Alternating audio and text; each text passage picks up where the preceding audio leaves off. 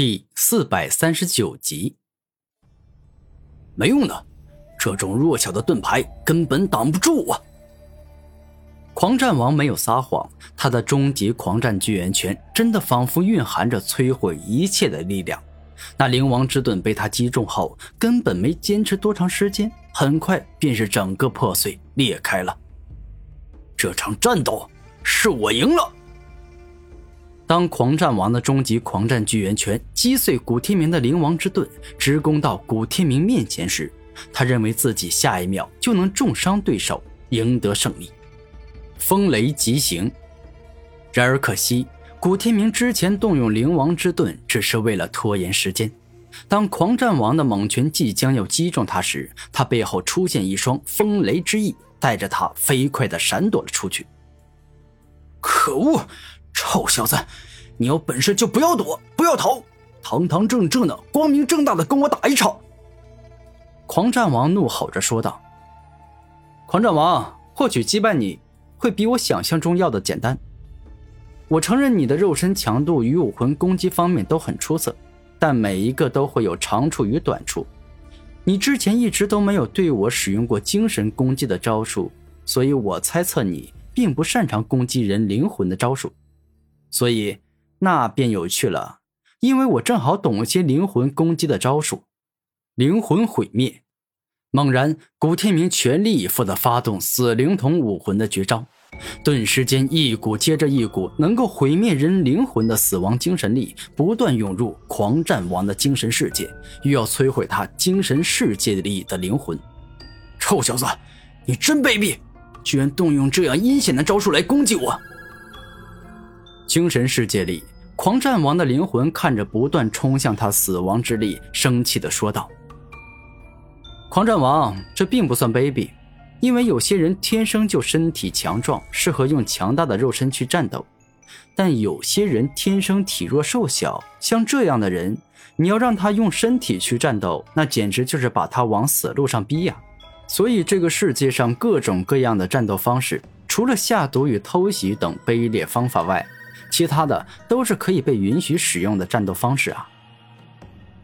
古天明活到现在，早就想开了，魔道、邪道、鬼道，其实跟其他偏向正道的攻击，都是因为他们今后但凡是能被他用来战斗的力量，他都会毫无顾忌的使用。哼，你少得意了！你以为凭借这招就能够击败我吗？我告诉你，我虽然不擅长精神攻击。但身为天骄之王的我，自然也掌握着一门超强的精神防御术。坚固不朽。猛然，狂战王的灵魂怒吼，大量精神力从他灵魂里冲出，并且不断压缩凝聚，最终化成了一个金光闪闪的金球，将他牢牢守护在了里面。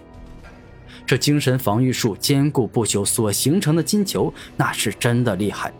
死灵童那能够毁灭一个人灵魂的死亡精神力，在击中对方守护灵魂的金球后，竟是完全攻不进，更没办法破坏那个金球。好家伙呀，不愧是天骄之王，你的精神防御术很强。如此，我就不浪费时间跟你继续耗了。古天明停止动用灵魂毁灭。哼，知道我的厉害了吧？我告诉你。纵然我狂战王有短板有缺点，但能够被封为天骄之王，我怎么可能不重视自己的缺点，不改变自己的短板呢？狂战王自信的说道：“狂战王，你别得意啊！既然我没办法伤害你的灵魂，那么我就直接破坏你的肉身，吸收你的生命力吧，剥夺生命。”猛然，古天明一双眼睛释放出极为璀璨的光芒，死灵童武魂的力量被他发挥到了极致。而现在，这股可怕的力量都被用来对付狂战王所化成的巨型狂战巨猿了。可恶！你这臭小子，居然在吸我的生命力，破坏我的肉身！狂战王能够清楚地感受到剥夺生命这一招的可怕之处。几乎在他刚中招的时候，他就能感受到体外的皮肤、体内的血液、肌肉，甚至是骨头的生命力都被他吸走。臭小子，你这招确实很厉害，但你若是以为我狂战王会这样败给你，那你就太天真了。我现在就让你见识一下我能够防御世间一切攻击，被誉为最强防御的绝招吧！坚不可摧。突然，狂战王所化成的大型狂战巨猿全身出现无比璀璨的金色光芒，而后金属性的第三种奥义，也就是坚固奥义的力量彻底展现了出来。一瞬间，当狂战王动用圆满级别的坚不可摧后。古天明那剥夺生命的大招顿时就不管用了，仿佛狂战王身上有着一股神秘的力量，能够隔绝古天明的攻击。哈哈，我的金之圆满坚固奥义，不愧是世间最强的防御，他成功防住了你的绝招。这下你是不是感觉有些绝望，感觉自己很失败呀？狂战王大声的问道。不至于，就这点小挫折。他不至于让我感到失败，更不至于让我感到绝望啊！古天明连连摇头，他的实力可远不止于此。没有感受到绝望与失败是吧？看来你是对自己真的很有自信。那么，我给你一次机会，我就站在这儿，任由你攻击。我敢保证，你绝对攻不破我的防御。狂战王无比肯定的说道：“好。”那我今天倒是要真的好好见识一下你这圆满级的金之坚固奥义到底有多强。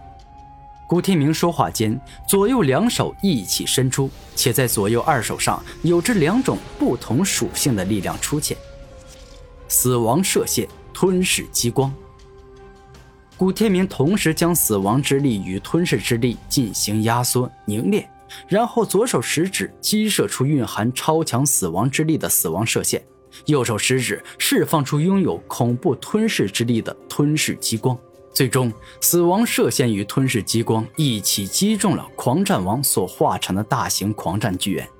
而这大型狂战巨猿不愧是拥有圆满级的金之坚固奥义，古天明击中他后居然没有攻破他的身体。死亡射线、吞噬激光，给我发挥出你们最强的力量，攻破这头巨猿的身体！古天明怒吼，将自身大量灵力都注入左右两根食指中，以此来使死亡射线与吞噬激光的威力变得更为强大。